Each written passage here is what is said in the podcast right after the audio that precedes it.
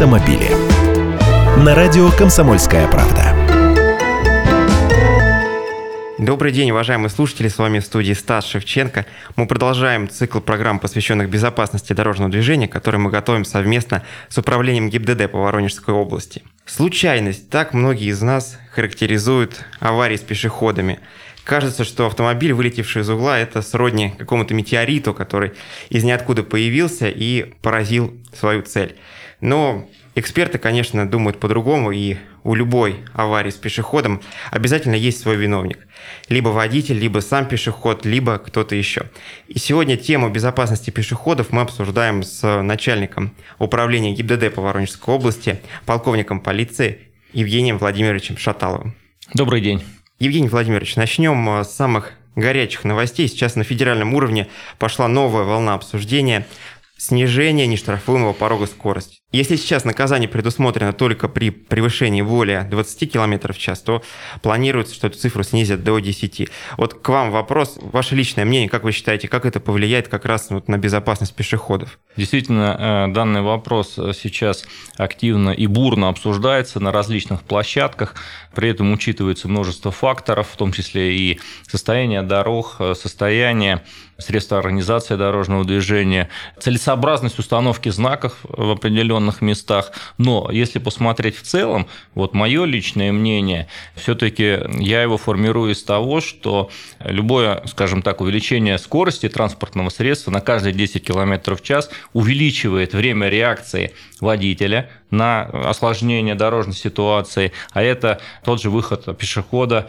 на проезжую часть. Ребенок может выбежать, это э, какая-то аварийная ситуация, связанная с проездом перекрестков, с выездом на полосу встречного движения. В любом случае человеческий фактор на дороге присутствует, и его необходимо учитывать. И определенное снижение скоростного режима, оно позволит водителю среагировать на такую ситуацию, таким образом, скажем так, упредить совершение дорожно-транспортных происшествий и в конечном счете кому-то спасти жизнь. Поэтому, конечно же, здесь есть много факторов, которые сейчас обсуждаются, как я сказал. Но в общем и целом мое личное мнение, что в принципе это решение было бы правильным. Если почитать комментарии соцсетей к этой теме, то основные аргументы противников э, вот этих нововведений в том, что якобы весь вот этот свод правил, которым подчиняется мир, был разработан еще там в далекие, ну, условно, 60-е. И сегодняшним реалиям, то есть сегодняшним возможностям автомобиля, возможностям торможения и разгона не соответствует. Вот что можете противопоставить вот этому мнению? Ну, во-первых, здесь нужно подходить дифференцированно. Наверное, для автомагистралей загородных, э, где обеспечена безопасность с точки зрения разделения встречных потоков, исключение выхода пешеходов на проезжую часть. Наверное, здесь должны быть одни подходы к формированию скоростных барьеров. А для городов, для районных центров, где действительно насыщенное движение пешеходов, а мы видим, что сегодня в городе Воронеже половина дорожно-транспортных происшествий связана именно с наездом на пешеходов. Эти факторы необходимо в любом случае учитывать. А опыт э, других стран показывает, что принципе, нигде нет таких предельных значений скоростного режима, таких высоких, с которых начинается привлечение к административной ответственности. Все равно это влияет на безопасность. Евгений Владимирович Шаталов, начальник э, управления ГИБДД по Воронежской области, у нас сегодня в гостях. Э, только что вы обозначили долю ДТП с пешеходами от общего числа ДТП.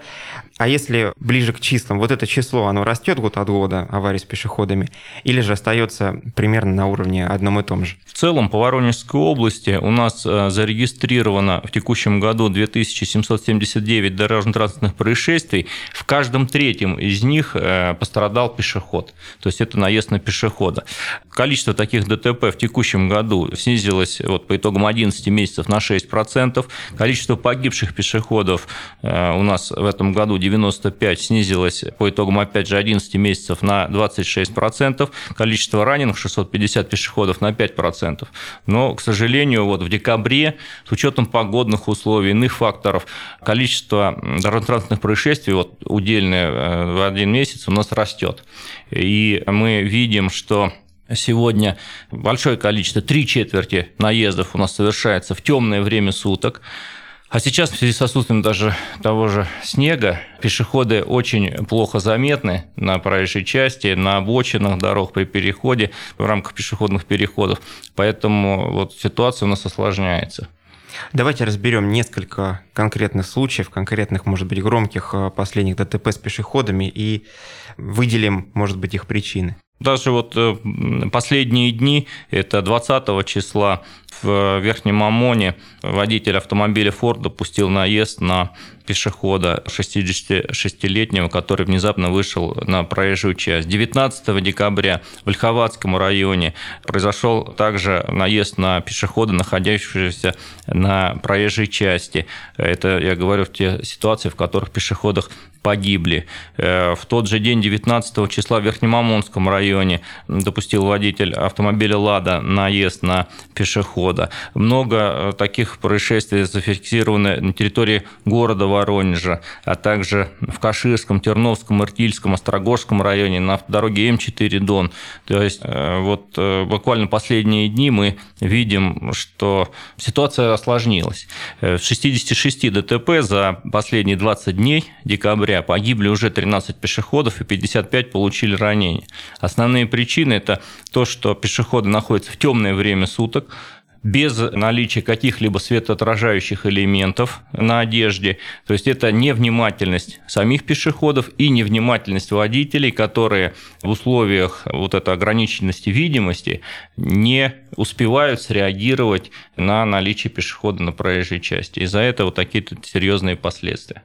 Вот первые два ДТП, которые обозначили, э, как раз они произошли в районах области, и, возможно, они произошли в условиях, когда на дороге фактически нет тротуара. Все мы представляем условия частного сектора, когда волей-неволей приходится двигаться по проезжей части. Вот как правильно двигаться, чтобы не попасть в итоге в ваши сводки?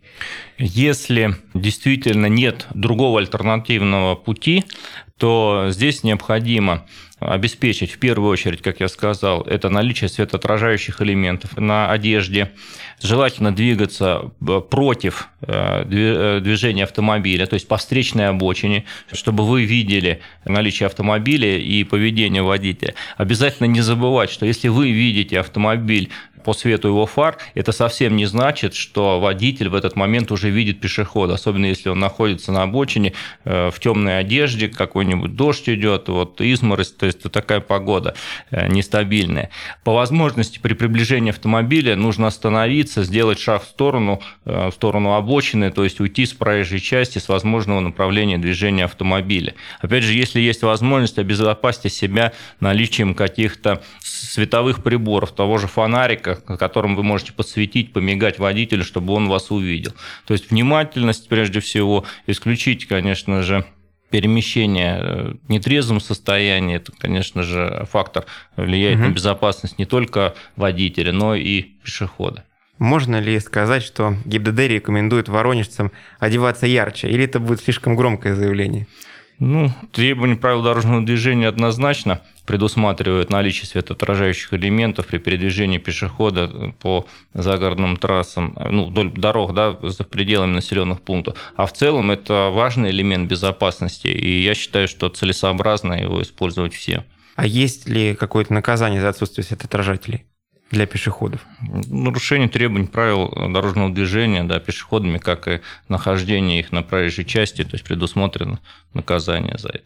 Но это будет какая-то беседа все-таки, или же есть Как штраф? правило, да. Если это тем более первый раз, то это в любом случае предупреждение. А какие вообще э, меры, может быть, более жесткие есть по отношению к пешеходам в случае там, более серьезных нарушений? Ну, всего в текущем году у нас более 10 тысяч пешеходов привлечены к административной ответственности в соответствии с статьей 1229 Кодекса административных правонарушений за э, непредоставление преимущества пешеходам на пешеходных переходах. Более 13 тысяч водителей привлечены к административной ответственности. Если в отношении пешеходов, которые были задержаны и пресечено нарушение впервые, зачастую это ограничивается предупреждением официально оформленным, то в отношении водителей, как правило, это именно э, штрафные санкции. То есть пешеходам, несмотря на определенное снижение по итогам 11 месяцев количество ДТП, мы сейчас уделяем повышенное э, внимание их безопасности. На это обращается внимание в рамках рейдовых мероприятий, и в настоящее время, на текущей неделе, с учетом осложнения ситуации с безопасностью пешеходов, то есть у нас проводится профилактическое мероприятие «Пешеход», в областном центре выставляются дополнительные наряды, хотя ситуация на дорогах сложная, с учетом даже заторовых явлений, мы все равно эту ситуацию держим на контроле и постоянно ну, стараемся влиять на поведение участников дорожного движения. Евгений Владимирович Шаталов, начальник управления ГИБДД по Воронежской области, у нас сегодня в гостях. Продолжим разговор буквально через пару минут. Автомобили.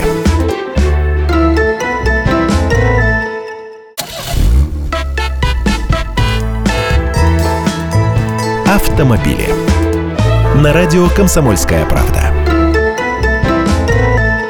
Снова здравствуйте, уважаемые слушатели. Сегодня обсуждаем тему, которая каждому участнику движения будет близка, потому что если не все из нас являются водителями транспортных средств, не все из нас, может быть, каждый день становятся пассажирами, то уж пешеходами абсолютное большинство в той или иной степени, да, в то или иное время, может быть, даже 5 минут, пока вы идете от автомобиля до подъезда, все равно вы являетесь. Сегодня мы обсуждаем безопасность пешеходов вместе с начальником управления ГИБДД по Воронежской области полковником полиции Евгением Владимировичем Шаталом. Частично коснулись этой темы, вот продолжим. Если автомобилист у нас окружает железная клетка, то пешеход, как правило, беззащитен перед э, автомобилем. И все-таки вот в ряде ситуаций признается ли пешеход виновником аварии, если он действительно себя вел не в соответствии с правилами дорожного движения? Да, конечно, водитель не может предугадать да, движение пешеходов там, где нет пешеходных переходов. Поэтому водитель должен предоставить преимущество пешеходу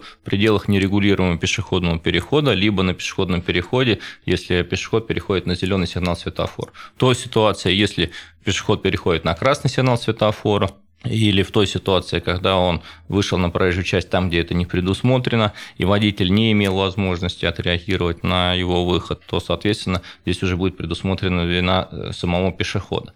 Вот, к сожалению, приходится констатировать и большое количество ДТП, и большое количество правонарушений, допускаемых пешеходами, ну вот вообще абсолютно в той ситуации, когда нет никаких оснований и условий э, для таких нарушений, когда пешеходный переход буквально там в 30 50 метрах в пределах видимости пешехода. В плотном потоке транспортных средств переходят, пересекают, лавируют между машинами, как вы сказали в начале беседы, то есть как будто у людей в голове позиции, что это с нами никогда не случится или случится с кем-то, но кроме нас. Вот именно такие пешеходы и зачастую попадают в дорожно-транспортные происшествия. Еще раз скажу цифру, что за 20 дней декабря уже произошло на территории области 66 наездов на пешеходов и 13 пешеходов погибли. То есть это серьезнейшие цифры, которые показывают, что в принципе это никто не застрахован от попадания в такие происшествия. Или когда на красный сигнал светофора пешеходы перебегают опять же через угу. проезжую часть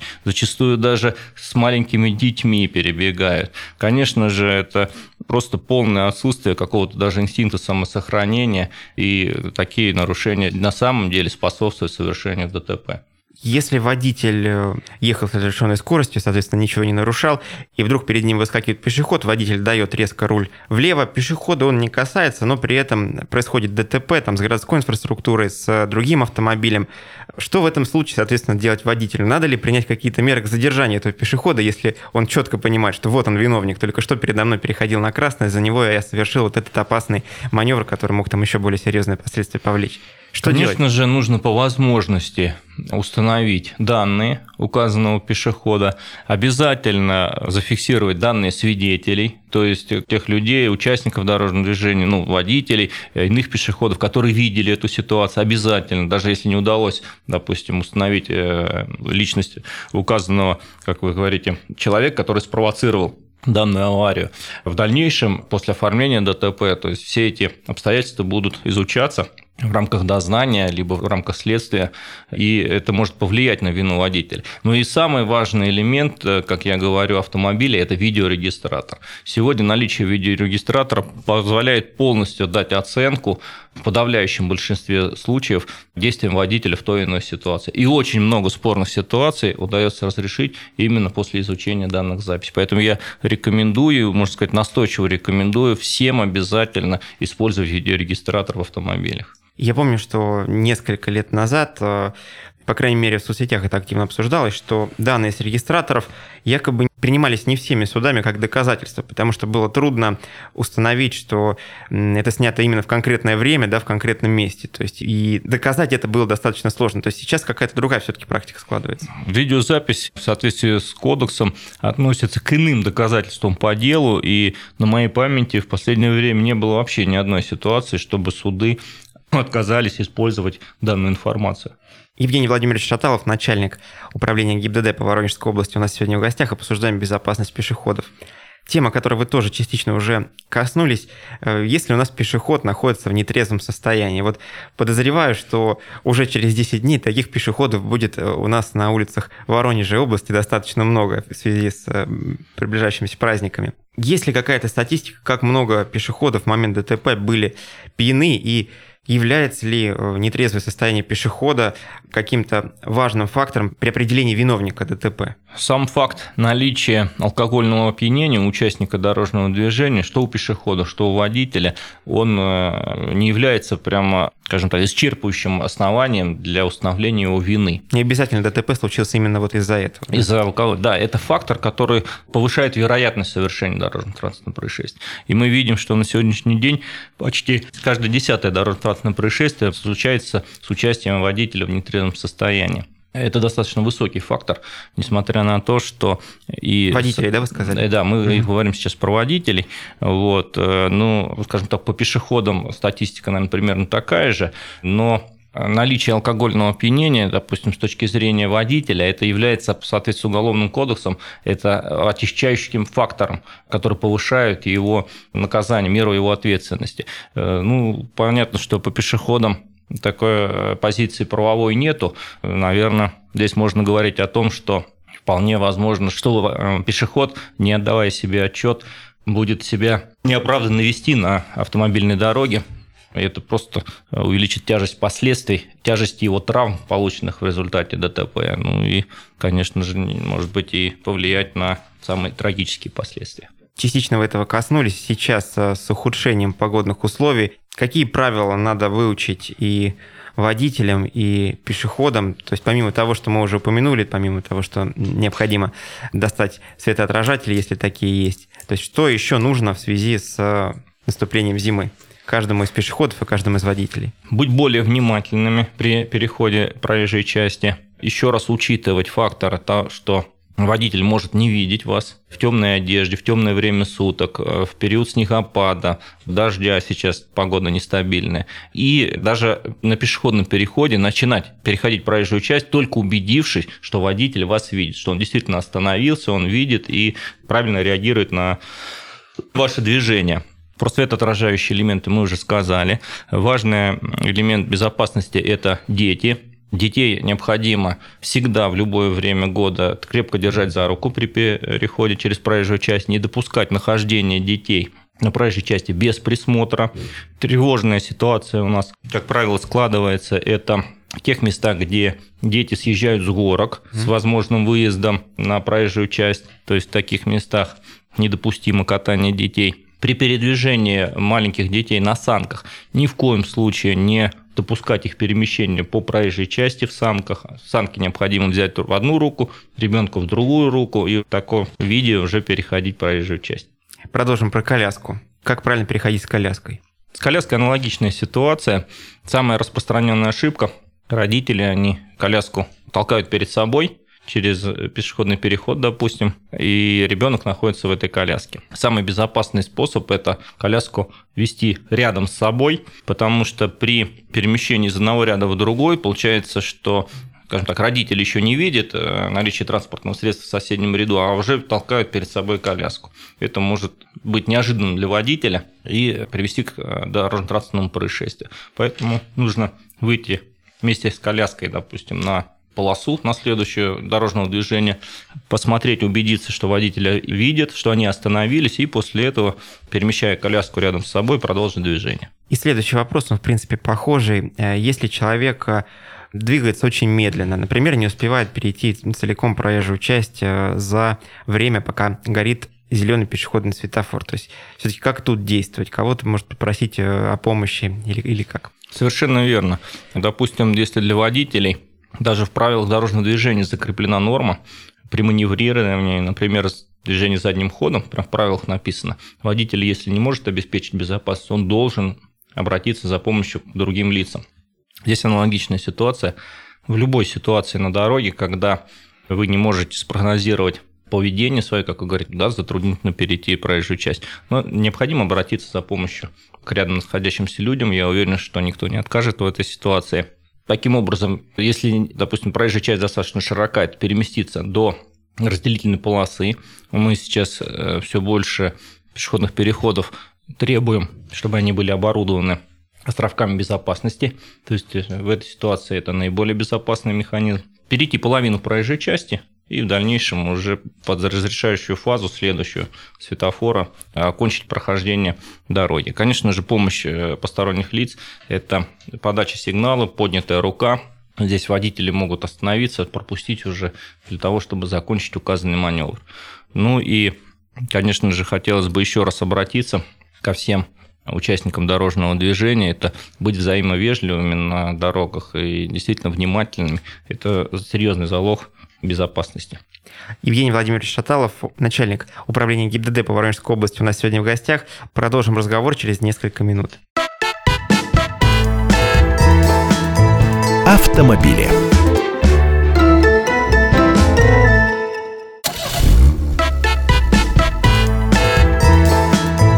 Автомобили. На радио «Комсомольская правда». Снова здравствуйте, уважаемые слушатели. Стас Шевченко в студии. Продолжаем разговор о безопасности пешеходов вместе с начальником управления ГИБДД по Воронежской области Евгением Владимировичем Шаталовым. Евгений Владимирович, на одной из э, прошедших пресс-конференций вы рассказывали, что при установке новых приборов видеофиксации будет уделено особое внимание именно тем устройствам, которые регистрируют непропуск пешеходов и другие нарушения, вот связанные как раз с пешеходными переходами. Расскажите, как много новых э, устройств подобного плана появилось в этом году и, может быть, анонсируете какие-то изменения в целом вот в сфере камер видеофиксации в следующем году у нас в Воронежской области? Мы рассчитываем на увеличение группировки таких приборов в 2020 году. Сейчас уже сформированы предварительные лимиты э, бюджетные. Э, мы говорим, да, правильно вы обозначили, о необходимости расширения перечня приборов, которые будут э, именно фиксировать не предоставление преимущества пешеходов, как одной из самых незащищенных категорий участников дорожного движения. И, конечно, сейчас вот определенные дискуссии идут, и в связи с тем, что законодательно не определено понятие все-таки средней скорости, по всей видимости, мы исключим расширение перечня приборов, которые фиксируют именно среднюю скорость, и сосредоточимся на расширении именно приборов, фиксирующих э, скорость на конкретном участке. Это указанные приборы будут выставляться на более аварийно опасных участках. Кроме того, в настоящее время активно обсуждается необходимость наведения порядка все-таки на остановках общественного транспорта. И в следующем году, э, наверное, нам удастся совместно с правительством Воронежской области реализовать проект по контролю за порядком парковки, остановки, а в том числе и высадки пассажиров на остановках общественного транспорта. Для этого тоже будут активно использоваться приборы автоматической фиксации непосредственно работающие на всех водителей, которые занимают карманы для общественного транспорта, или же вы все-таки говорите именно о нарушениях со стороны водителей автобусов? Мы рассчитываем широкий круг правонарушений. Это будут и те нарушения, которые связаны с парковкой в карманах, скажем так, вот различных категорий таксистов, которым не место на этих остановках, и э, в том числе и самих водителей маршрутных транспортных средств. А почему же они так сильно там прилипли? Почему не получается просто один раз подъехать с ними, поговорить, чтобы они больше никогда туда не возвращались? Вот по поводу ну, таксистов ну, как раз. Понимаете, эта ситуация, опять же, очень э, сильна экономическая составляющая. То есть даже при привлечении к административной ответственности вот эти водители водители, они все равно через некоторое время понимают, что на этой остановке вот ему здесь, во-первых, удобно, во-вторых, здесь он может быть востребован для того, чтобы выгодно время от времени заплатить штраф, Да, просто ему выгодно это и все. Поэтому в связи с достаточно большим распространением таких нарушений, вот наиболее эффективно мы видим как раз использование камер. А есть, может быть, какие-то конкретные адреса, где могут появиться приборы в теории в следующем году? Или же преждевременно пока? Ну, наверное, сейчас преждевременно, э, потому что этот перечень сейчас активно обсуждается с управлением транспорта города. Мы согласовываем такие предложения. Э, поэтому, ну, как правило, это, наверное, ключевые перекрестки, ключевые остановки, такие как Галерея Чижова, Детский мир, остановки общественного транспорта на центральных улицах, проспект Революции, Ленинский проспект, то есть там, где интенсивность движения наиболее высока. Приближаются новогодние праздники, и для кого-то это время отдыха. Я так подозреваю, что для сотрудников ГИБДД это время особенно напряженной работы. Расскажите, вот в это время вырастает э, все-таки количество нарушений, или же все сидят по домам тихонько, и никто никому не мешает? Интенсивность движения однозначно снижается, потому что большую долю перемещения у нас дают это передвижение на работу, передвижение в школу детей, поэтому интенсивность меньше. В целом снижается общее количество нарушений, в том числе скоростного режима, но количество нетрезвых водителей у нас, наоборот, увеличивается, выявленных. Так, например, в прошлом году, если посмотреть статистику, за 10 дней января было выявлено 164 нетрезвых водителей, в том числе в городе Воронеж 43. Наибольшее число было выявлено прям 1 января, это 25 человек, 7 января 26 водителей в нетрезвом состоянии. С учетом такой ситуации мы в эти новогодние праздники, опять же, планируем выставление дополнительных нарядов ДПС, рейдовые мероприятия, профилактические мероприятия, направленные именно на пресечение фактов управления нетрезвым водителем. Поэтому хочу, пользуясь этим случаем, еще раз обратиться ко всем участникам дорожного движения. Это грубые нарушения, не надо рисковать, лучше воспользоваться такси для того, чтобы переместиться, обеспечить и свою безопасность, безопасность других людей, ну и, конечно же, не быть привлеченным и лишенным права управления. Евгений Владимирович Шаталов, э, начальник управления ГИБДД по Воронежской области, полковник полиции, у нас сегодня в гостях. Обсуждаем э, такую тему, как безопасность пешеходов. Мы поговорили, как и водители, и пешеходы могут свои действия выстраивать правильно, чтобы не омрачить себе новогодние праздники. А что делать, если вы заметили такого вот нарушителя на проезжей части заметили пешехода, который движется ну, по достаточно странной траектории, то есть находится на проезжей части и непосредственно существует опасность для него. Если вы увидели на проезжей части пешехода, то ситуация, как вы обозначили, обязательно просьба сообщить по телефону либо в дежурную часть, либо просто по телефону 112. Мы эти вопросы с системой 112 уже согласовывали и проговаривали. Они эту информацию передают нам подразделение в зависимости от территории, где эта ситуация произошла. И мы ориентируем ближайший наряд ДПС на то, чтобы он приехал, вплоть до того, что посадили этого пешехода. Пусть он даже в нетрезвом состоянии довезли до ближайшего населенного пункта, если это происходит где-то за город. То есть сегодня наша основная цель – это обеспечить его безопасность, сохранить его жизнь. На это мы нацеливаем наряды ежедневно, чтобы они реагировали и при нахождении на маршрутах патрулирования, при передвижении нарядов полиции и при поступлении таких сообщений по телефону. Потому что, как мы уже сегодня говорили, нахождение водителя, а еще если он еще в нетрезвом состоянии на проезжей части, это серьезная для угроза для него. Конечно, такие ситуации необходимо упреждать. Потребуется ли оставлять свои какие-то личные данные при таком вот сообщении? Насколько много времени это займет для заявителя? Вот что я хочу узнать. Это совершенно не обязательно, нам достаточно просто передать информацию. Единственное, что для нас важно, конечно, как можно точнее определить место и направление движения. Допустим, если на трассе М4 это происходит, там, например, направление там, на Москву, там Рамонский район, там какой-нибудь 470 километр, все этого достаточно, нам даже ваши данные не нужны, то есть уже эта информация вполне хватит для того, чтобы спасти чью-то жизнь. Знаю, что в этом и в следующем году у нас беспрецедентное строительство надземных пешеходных переходов. Там самые опасные места М4, они все будут закрыты надземными пешеходными переходами. Скажите, насколько эта мера вообще показывает себя с хорошей стороны? Потому что иногда все-таки слышишь критику, в том числе от наших урбанистов, вот этого решения, потому что не всем категориям людей удобно пользоваться такими пешеходами. Вот все-таки с точки зрения ГИБДД, с точки зрения снижения аварийности, как показывают себя такие строения? Ну, если рассматривать с точки зрения безопасности, это самый безопасный способ. То есть мы разводим пешеходно-транспортные потоки. Ничего безопаснее на сегодняшний день не придумано. С точки зрения удобства, конечно, здесь вопрос к заказчикам этих сооружений, то есть балансосодержателям. Я знаю, что сейчас позиция основная есть балансосодержателей, что такие пешеходные переходы должны быть удобны, в том числе маломобильным группам граждан. И вот тот пешеходный переход, который построен в прошлом году в селе Лосево Павловского района, он тоже там предусмотрен лифт для маломобильных граждан. Опять же, только вопрос это сроков да, строительства и срока ввода в эксплуатацию таких объектов. Но с точки зрения безопасности, еще раз повторюсь, это действительно очень такой эффективный способ. Опять же, мы говорим о загородных трассах, о магистральных дорогах, там, где ни в коем случае даже нельзя и допускать пересечение таких потоков.